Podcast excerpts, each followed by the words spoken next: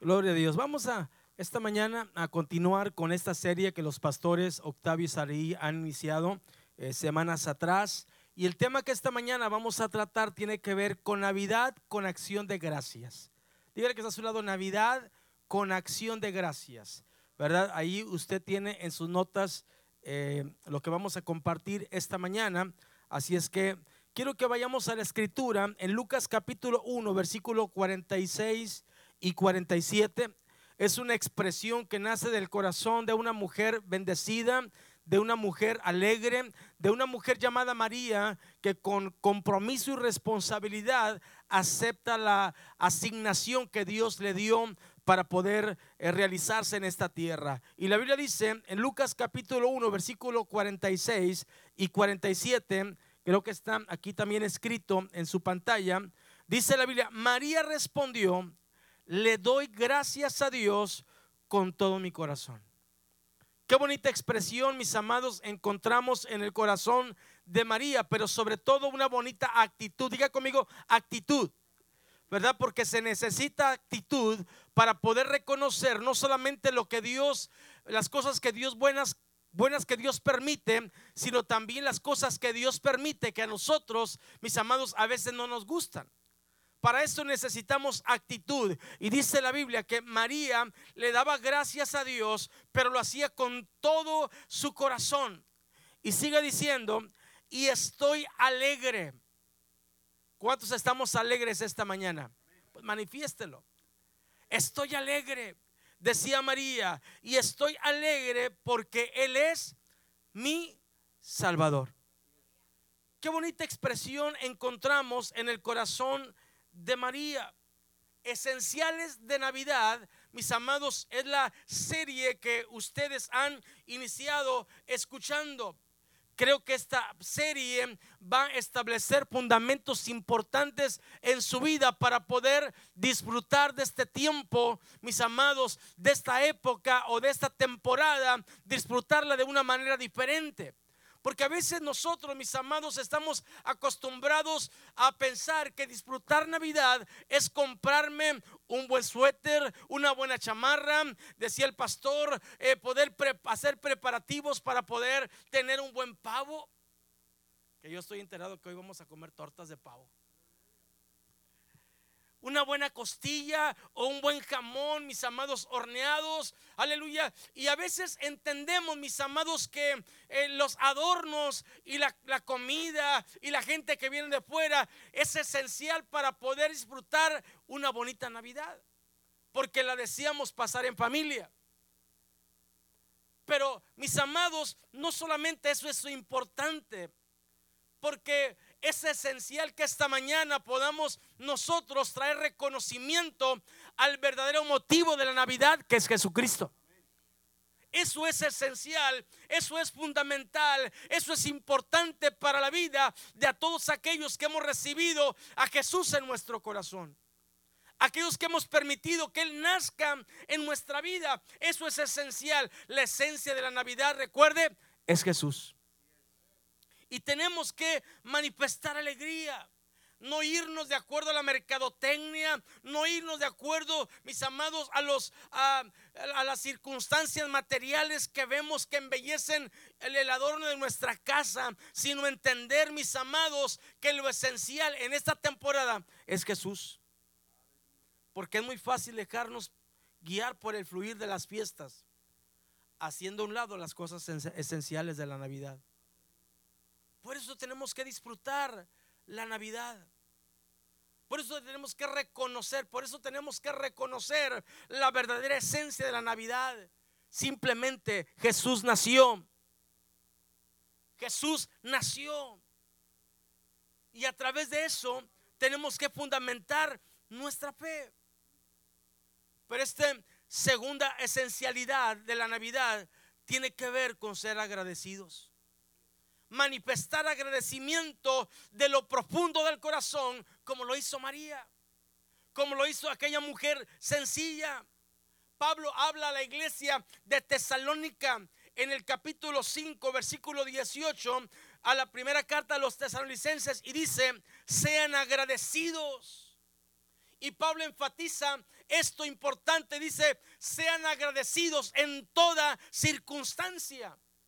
No solamente cuando nos va bien, sino cuando aún, mis amados, estamos batallando, aún estamos enfrentando los desafíos de la vida que a veces nos hacen vivir y llorar. Pablo ahí enfatiza al creyente, a la iglesia, dice, sean agradecidos en toda circunstancia. Y lo dice, pues esta es la voluntad de Dios para ustedes. La voluntad de Dios es que seamos agradecidos en tiempos de abundancia como en tiempos de escasez. Tiempo en que dices no necesito nada por el momento, pero tiempos en los que estás pensando que necesitas algo para poder salir adelante en alguna circunstancia de la vida. Pero mire lo que dice Pablo, porque esta es la voluntad de Dios, que sean ustedes agradecidos. Y lo dice, los que pertenecen a Cristo Jesús. ¿Cuántos pertenecemos a Cristo? Así es que la Navidad es una temporada, diga conmigo, una temporada para estar especialmente agradecidos. No estoy diciendo que solamente este sea un tiempo para agradecer, porque tenemos que estar agradecidos todo el tiempo. Pero esta temporada es un tiempo para agradecer. Aleluya, que Jesús vino a esta tierra, dejó su trono en el cielo, pero para venir, venir y habitar en nuestros corazones. Así lo entendió María, aquella joven campesina de Nazaret aquella mujer que fue sorprendida por el anuncio del ángel del Señor. Aquella mujer que recibió en su oído y en su espíritu, aleluya, la voz de Dios que le dijo, tú has sido elegida para poder cumplir una tarea especial. Tú has sido, tu vientre ha sido elegido para poder recibir, aleluya, a Jesús en tu vientre para dar a luz la esperanza, para traer a la luz la salvación y la redención de la humanidad. María, mis amados, entendió ese mensaje. Seguramente para María fue un tiempo de asombro, pero también para María fue un tiempo de escándalo. Para María fue un tiempo de alegría, pero también fue un tiempo de convicción por, por ese privilegio, de, escuchar el mensaje de que su vientre había sido asignado para poder traer a la luz a Jesucristo nuestro Salvador. Qué importante es que podamos entender esto. Aquella mujer, mis amados, dice la Biblia que recibió aquella noticia con valor, con disposición, aceptando la voluntad de Dios a pesar de las circunstancias. Mire, una de las cosas importantes que la palabra del Señor nos enseña es a distinguir a mujeres valientes. La Biblia, mis amados, nos deja saber de estas mujeres importantes, capacitadas, consagradas, generosas, de corazón humilde, mujeres abnegadas, mujeres llenas de fe. La Biblia fue escrita no solo para tenerlo como un libro más en nuestra biblioteca. La Biblia no solamente fue escrita para poder, para poder eh, estar ahí de adorno. La Biblia fue escrita, mis amados, para que podamos escudriñarla y ver aquellos personajes como hombres y mujeres e imitar la fe de ellos.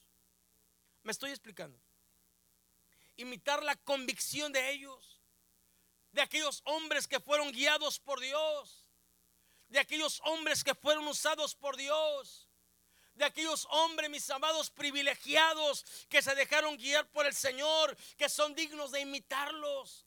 Nosotros también tenemos esa responsabilidad y ese compromiso de poder imitar la fe de ellos, de aquellos hombres dignos de reconocimiento dignos, mis amados, aleluya, porque pusieron, hicieron a un lado su voluntad para buscar la voluntad de Dios para sus vidas. Muchos personajes podemos escoger y todos ellos nos darían un ejemplo digno de ser imitados. Pero tenemos que reconocer que entre ellos, entre esos personajes está María, la madre de Jesús. Es denominada María, la madre bienaventurada quiero puntualizar algo en esta enseñanza.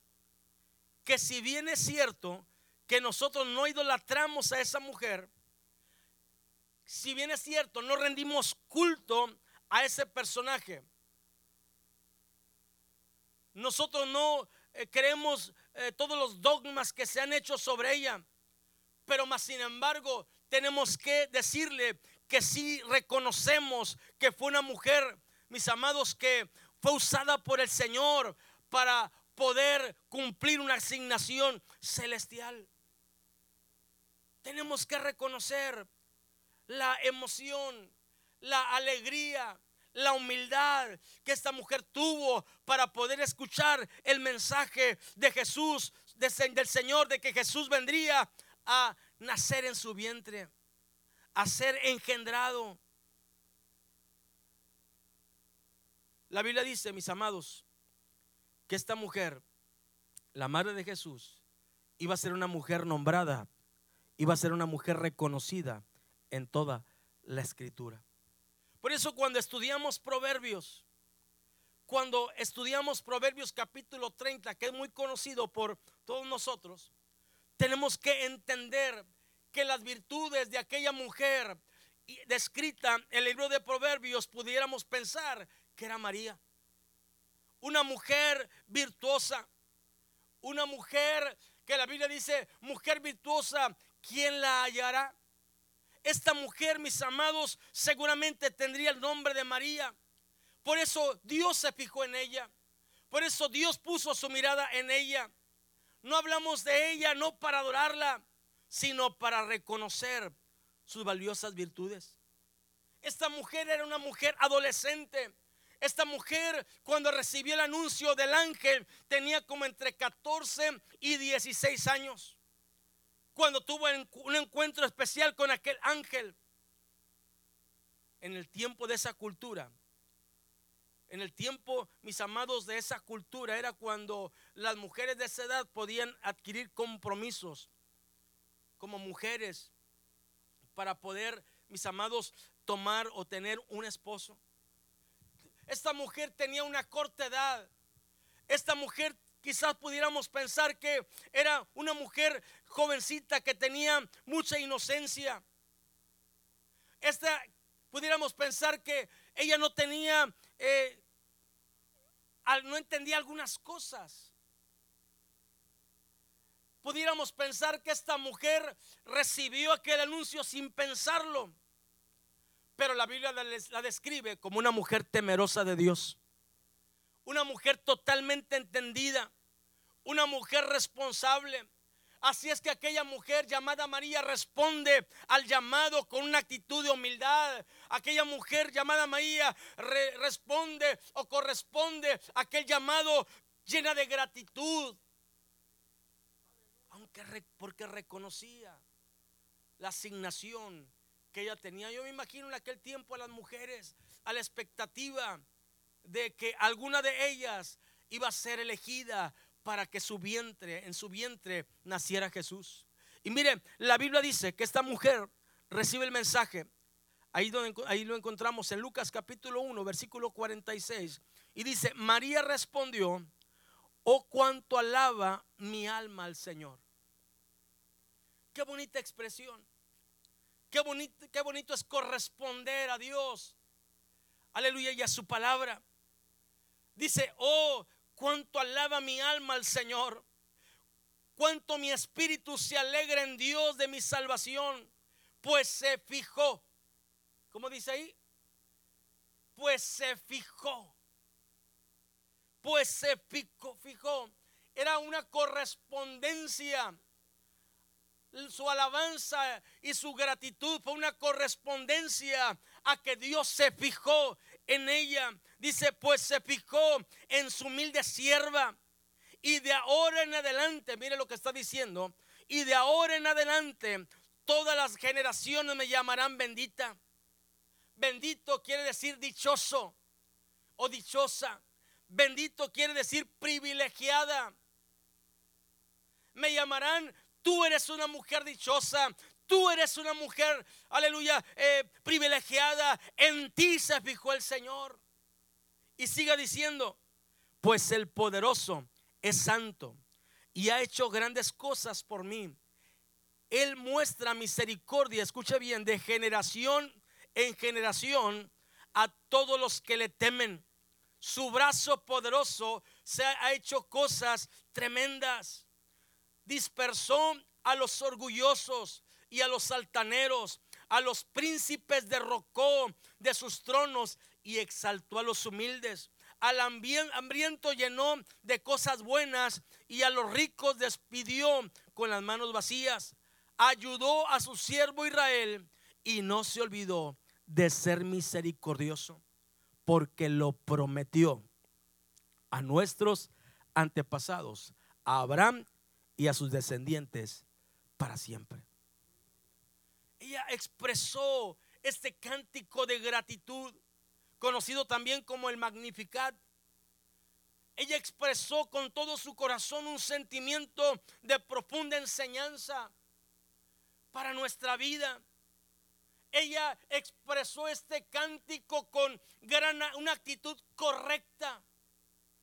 Yo decía esta mañana que eh, ahora, ahora el día de acción de gracias estuvimos en Houston con la familia eh, de mi esposa y mientras me dieron la oportunidad para poder orar, ¿verdad? Este, eh, pude buscar en el diccionario lo que tenía que ver gratitud y expresaban que gratitud era un sentimiento y me detuve. Porque me puse a pensar en que un sentimiento es pasajero, es circunstancial.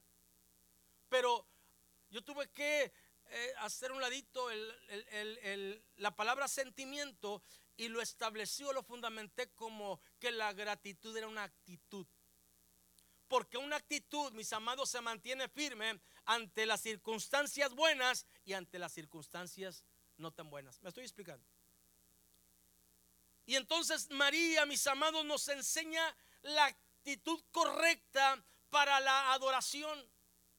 María nos enseña una actitud correcta bajo una perspectiva importante en su vida.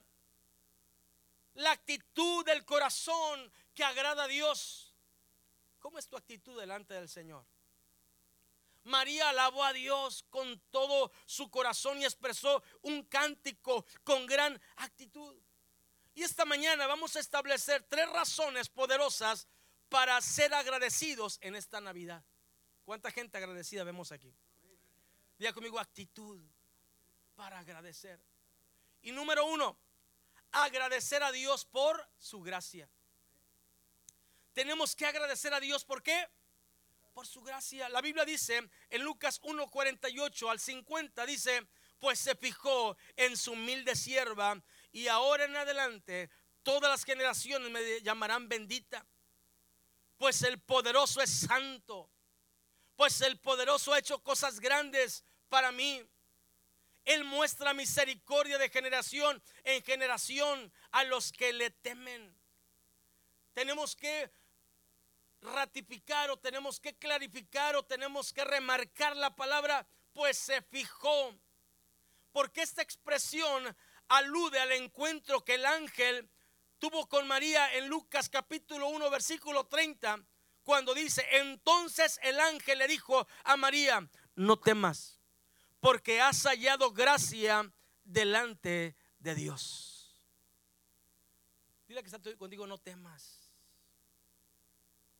Tu vida ha hallado gracia delante de Dios. Y María dice, pues se fijó, pues ella entiende que Dios había puesto sus ojos sobre su vida Puedes pensar esta mañana que ahora que eres salvo, quizás pensando en tu pasado, no tenías ninguna posibilidad de poder recibir la gracia de Dios sobre tu vida. Quizás piensas que no tenía ningún ninguno algo bueno que te calificara, pero más sin embargo Dios en gracia y misericordia se fijó en ti te eligió a ti para ser su hijo. No hay nada más lindo que Dios ponga sus ojos sobre nosotros. María reconoció la gracia de Dios sobre su vida y dijo, su gracia, aleluya, está sobre mí. Por eso Dios puso sus ojos sobre mi vida. Y por eso dice, pues se fijó. María reconoce aleluya, que era Dios quien había puesto sus ojos sobre su vida y se reconoce como un recipiente de la gracia de Dios. Se reconoce a sí misma como un recipiente y no como una fuente de gracias o de gracia. A veces pensamos, en la vida pasada o los que aún no conocen a Cristo como usted y como yo, a los que no se les ha revelado Jesús a través de la salvación, siguen cegados, siguen atados, aleluya, y siguen venerando o siguen honrando o siguen idolatrando, aleluya. Me estoy explicando. Pero María se reconoce a sí misma como un recipiente, no como una fuente de gracia. Me estoy explicando no como una fuente de gracia. María se reconoce como un recipiente. Y ahí su entendimiento de agradecimiento. Ella dice, pues se fijó. Y de ahí nace su cántico de agradecimiento. ahí nace su, su cántico de reconocimiento. Pues se fijó en su humilde sierva y de ahora en adelante todas las naciones me llamarán bendita, pues el poderoso es santo y ha hecho cosas grandes por mí. Mire, la gracia no es algo que nos ganemos. La gracia, repito, no es algo que usted y yo podamos ganar. Porque gracia es un favor inmerecido. ¿Qué es gracia? Un favor inmerecido. Entonces, si lo mencionamos, mencionamos que gracia es un favor inmerecido. Es decir, no merecíamos su gracia. No merecíamos recibir la gracia de Dios. Y si no lo merecíamos, entonces no habría razón de agradecer. Porque no es algo que nosotros ganemos. No es algo que nosotros ganemos. Nosotros hemos recibido la misma gracia que recibió aquella joven campesina. Por lo tanto, nosotros, mis amados, aunque no lo merecíamos, entonces tenemos que agradecer tenemos que agradecerle a Dios esta Navidad, esta temporada y decirle al Señor, Señor, yo no merecía tu gracia, pero por tu misericordia, hoy estoy aquí. No la merecía, pero Jesús nació en mi vida, Jesús nació en mi corazón, aunque no lo merecía. Y esta mañana tenemos que reflexionar en el ejemplo de María por eso María, mis amados, nos recuerda que por la gracia de Dios, ahí están sus notas, somos aceptados ante Dios. Solo por su gracia, solo por su gracia somos aceptados ante Dios. María dice, se fijó en su humilde sierva. María estaba recibiendo un milagro, un regalo de Dios. Y por eso la expresión se fijó en su humilde sierva. Un favor no merecido. La gracia sobre nosotros es derramada simplemente porque a Dios le plació derramarla. Aunque no lo merecíamos, Él quiso dárnosla. Por eso la gracia se ha hecho posible en nosotros para manifestar el amor de Dios para con todos nosotros. Miren lo que dice Efesios capítulo 2, versículo 4 y 5. Pero Dios, que es rico en misericordia. ¿Cómo es Dios? Él es abundante. Él es rico en misericordia. Por su gran amor con que nos amó. Aún nosotros, esto me gusta, aun cuando estábamos muertos aun cuando estábamos cegados, aun cuando no servíamos al Señor, aun cuando andábamos de idólatras, aun cuando andábamos bailando la coloreteada, ¿verdad? No merecíamos pero por su misericordia, que es tan vasta, que es tan rica, con el gran amor con que nos amó, aun estando nosotros muertos en pecados, Él nos dio vida juntamente con Cristo. Ahora estamos sentados en lugares celestiales con Cristo Jesús. Por gracia somos salvos, no por méritos. Jesús estuvo dispuesto a morir en la cruz. Ahora somos aceptos en Dios por gracia. ¿Usted puede entender eso? Ahora somos aceptados. Dios siempre, mis amados, nos ha amado desde la fundación del mundo.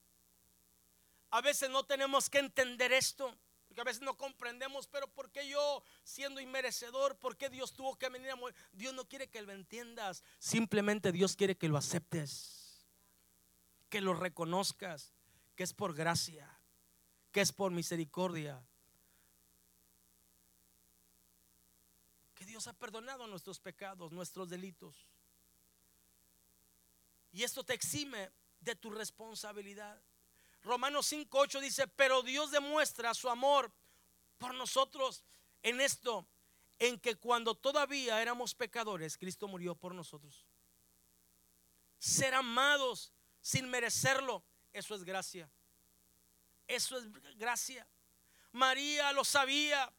María dice la Biblia en la expresión, se fijó en su humilde sierva aunque no había mérito, ella supo reconocer la gracia de Dios.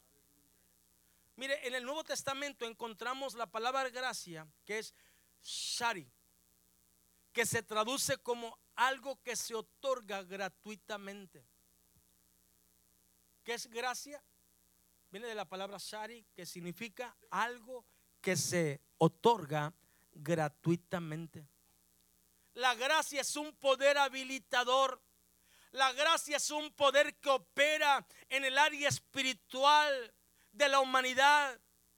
La gracia, mis amados, aleluya, es algo que opera en el área espiritual por misericordia y por el amor de Dios. Efesios 2, 8 y 9 dice, Dios los salvó por gracia cuando ustedes creyeron.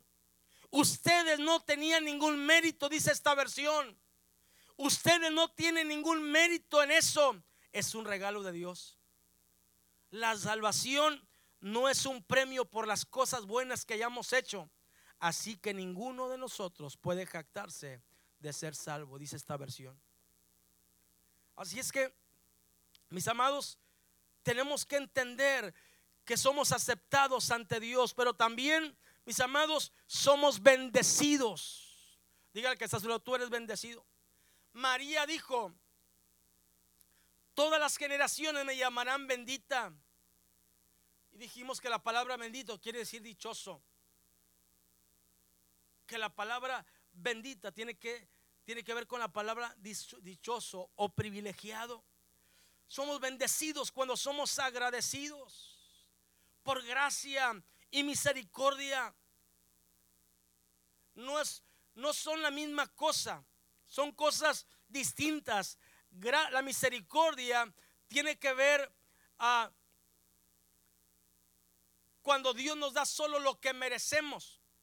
Misericordia tiene que ver con algo que nos merecemos, mientras que la gracia Dios nos da más de lo que merecíamos. Ahí está la diferencia. Misericordia tiene que ver cuando te dan algo que tú mereces, pero gracia tiene que ver con algo que Dios te da más aun cuando no lo merecías.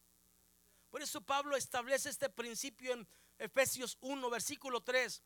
Toda la alabanza sea para Dios, el Padre de nuestro Señor Jesucristo, quien nos ha bendecido con toda clase de bendiciones espirituales en los lugares celestiales, porque estamos unidos a Cristo. No solamente porque estamos en Estados Unidos,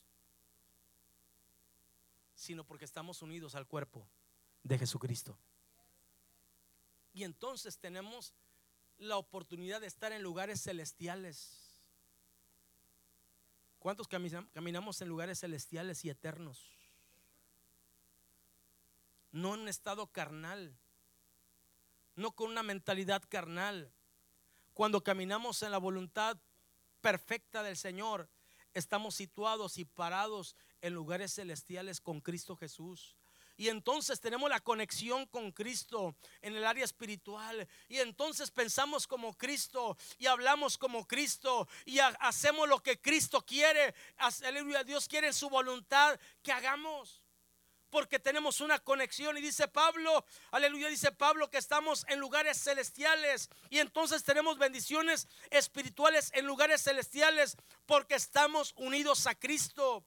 De, manera que alabamos a Dios por la abundante gracia que derramó sobre nosotros, los que pertenecemos a su Hijo amado.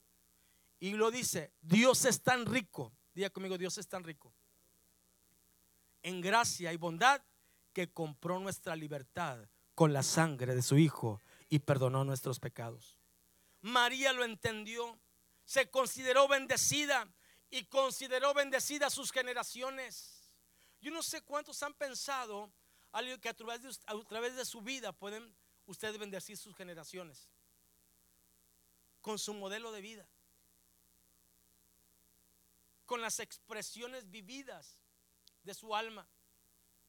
Porque nuestras generaciones ven lo que hacemos, nuestro comportamiento, nuestra forma de hablar.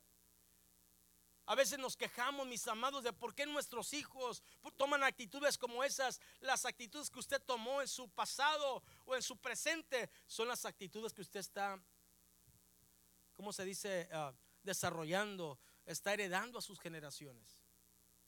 Y entonces María, por causa de su testimonio, por causa de la gracia de Dios en ella, ella entendió que era bendecida y entonces dice, aleluya, y a través de que me llamen bendecida, entonces todas las generaciones también serán benditas. Yo decía esta mañana a mis abuelos, Carlos Luna, y su esposa Carmen Sandoval, Octavio Jaramillo Betancur y Ángela Ramírez, y entonces José Armando Luna Sandoval y Adela Jaramillo de Luna, entonces Armando Luna Jaramillo, aleluya, y entonces y Andrea Garza, y entonces Armando Luna Junior, entonces mis nietos harán de mí, de mi descendencia, una generación bendecida. Porque estamos estableciendo el formato de la gracia de Dios sobre nuestra vida. Pero también, mis amados, número, eh, eh, otro ejemplo es que todos podemos alcanzar misericordia. El ejemplo de María nos deja saber a través de esta expresión que todos podemos alcanzar misericordia. Dice María, Él muestra misericordia de generación en generación. Si María halló gracia tenemos que reconocer que también nosotros como seres humanos podemos encontrar la gracia de Dios sobre nuestra vida. Porque Dios es la fuente de toda gracia. Y cuando encontramos a Jesús, encontramos su gracia. Juan capítulo 1, versículo 14 dice lo siguiente. Y aquel verbo fue hecho carne y habitó entre nosotros. Y vimos el resplandor de su gloria gloria como el unigénito del Padre. Pero concluye en este versículo diciendo, lleno de gracia y de verdad. De eso se trata la Navidad. El nacimiento representa para nosotros, iglesia, la máxima expresión de la gracia de Dios al mundo manifestada a través de su Hijo Jesucristo. No hay otro. No hay ni siquiera otro motivo. No son los tamales, decía esta mañana. No es la costilla de puerco, no es el pavo que venimos comiéndola desde la semana pasada. No, no, no, no, no es el jamón. Me estoy explicando. La alegría para todo el mundo es la presencia de Jesucristo en nuestra casa. La, fuerte al Señor. La alegría para el mundo es haber sentido en la convicción de que Él nació en nuestro corazón. Y ahora por causa de eso tenemos que honrarlo y bendecirlo y reconocerlo como nuestro redentor, como nuestra esperanza, para que vivamos una vida santa en Él. Por eso Pablo en 2 Timoteo capítulo 1 versículo 9 expresa lo siguiente, pues Dios nos salvó y nos llamó para vivir una vida santa. ¿Para qué nos llamó el Señor? para vivir una vida santa. No lo hizo porque merecíamos, sino porque era su plan desde antes del comienzo del tiempo para mostrarnos su gracia por medio de Cristo Jesús. Nadie está tan lejos en donde la gracia no lo puede alcanzar. Así la halló José, así la halló Abraham, así María halló la gracia, así la podemos encontrar usted y yo. La segunda razón por la que estamos agradecidos, y voy pronto, es agradecer a Dios por su poder. Número dos, digo que la segunda razón por la que somos gente agradecida es porque agradecemos a Dios por su poder. María en su cántico, María en su cántico, que se describe como el cántico magnificar. María, mis amados, expresa su alegría.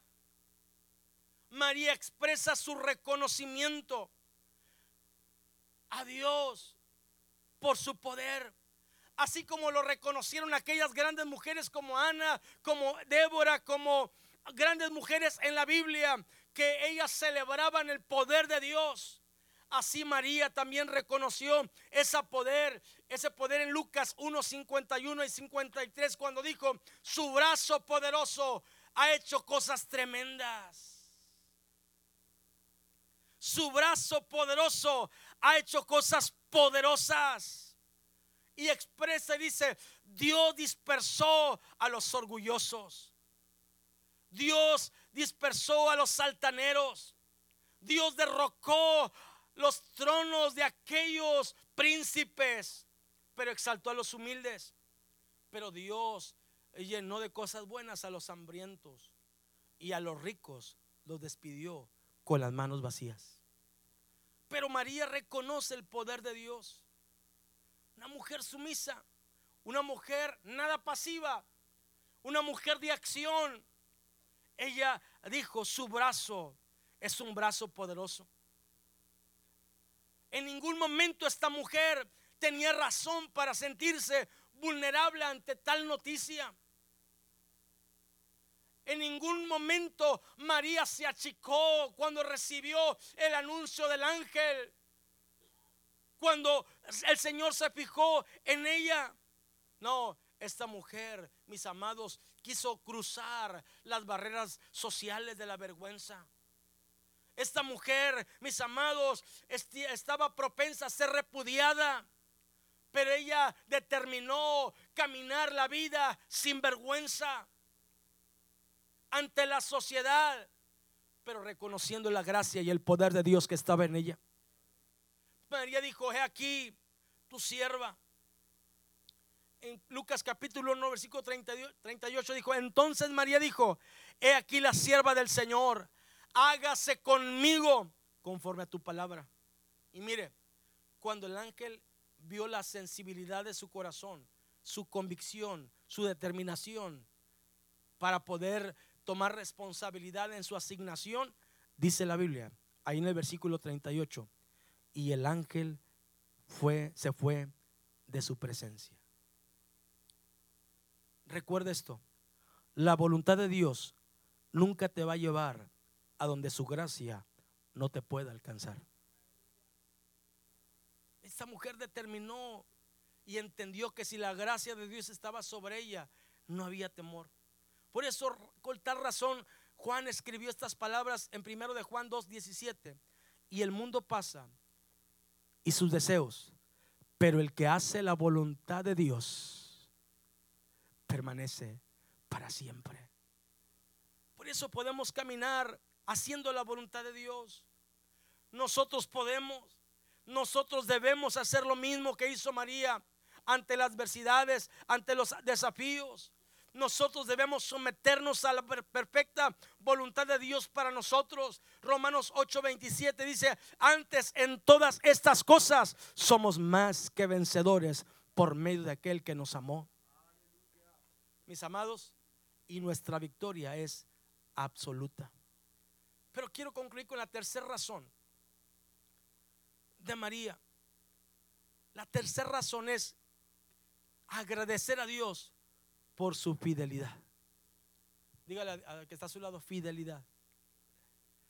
María expresa estas palabras, versículos 50, 54 y 55, dice, Él muestra su misericordia de generación en generación a todos los que le temen.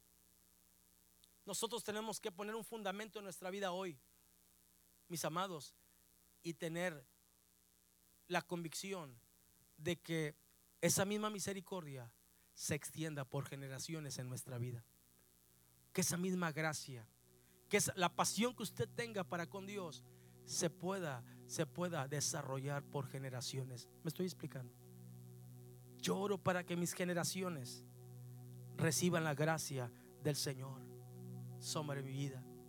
Y así como Dios me ha llamado para servirle y Dios ha, puerto, abierto puertas, mis amados, en, en nuestra vida y en la vida de nuestra familia, también Dios sigue abriéndole puertas a nuestros hijos y a los hijos de nuestros hijos. Esa tiene que ser su convicción. María expresó esta palabra. Muestra misericordia de generación en generación.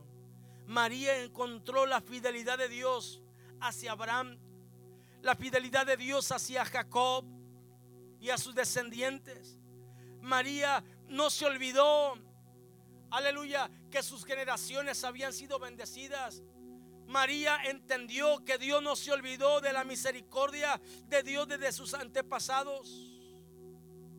Por eso María, mis amados, María entendió sobre el tema de la fidelidad. La fidelidad es inmutable, de Dios es inmutable. Dios es fiel a su palabra por naturaleza. Dios mantendrá su fidelidad para con su pueblo. Dios es digno de confianza eterna. Escúcheme bien. Ni el cielo ni la tierra pueden impedir a Dios que Dios cumpla sus promesas sobre nuestra vida. Si Dios te prometió algo, Él lo va a cumplir. Porque su palabra es fiel.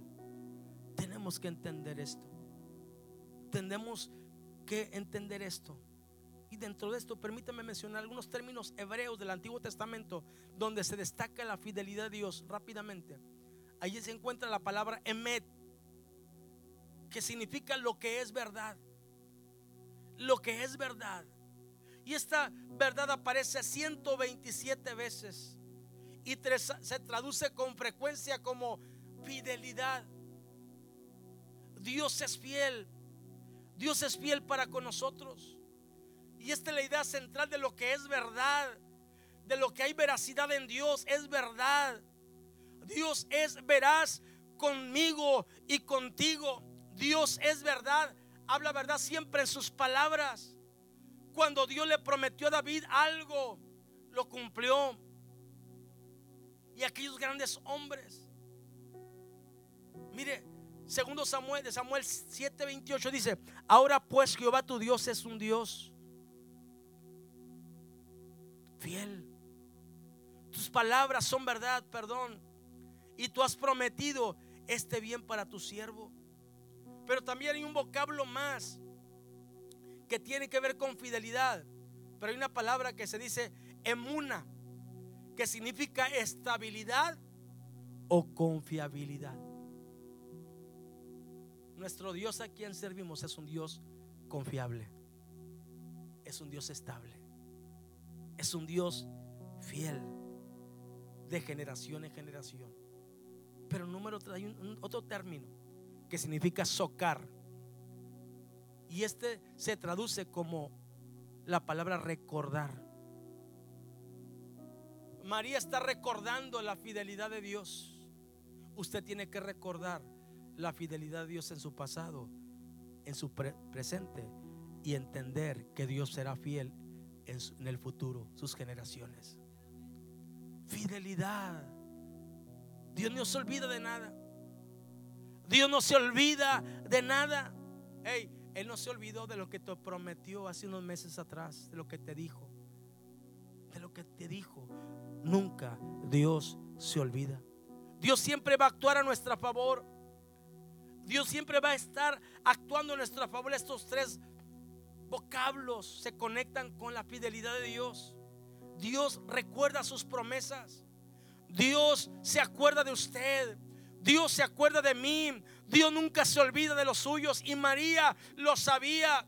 Y por eso trajo este cántico a su memoria por la fidelidad de Dios. Primera Corintios 10:13 dice, no os ha sobrevenido venido ninguna tentación, escucha bien, que no sea humana, pero fiel es Dios, que no nos dejará ser tentados más de lo que podamos resistir, sino que dará también juntamente con la tentación la salida para que podamos soportar. Ningún mal que ha venido a tu vida, que Dios ha permitido a tu vida, Dios sabe que tú puedes soportarlo. Dios te pone a prueba. Dios permite que seas probado. Pero Dios requiere que en la prueba recuerdes su fidelidad. Recuerdes sus promesas. Caerán mil y diez mil a tu diestra, pero a ti no llegarán porque Él está en pie esta mañana.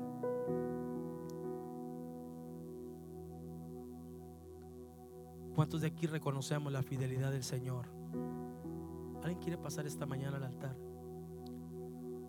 ¿Alguien quiere expresar su agradecimiento al Señor viniendo al altar esta mañana?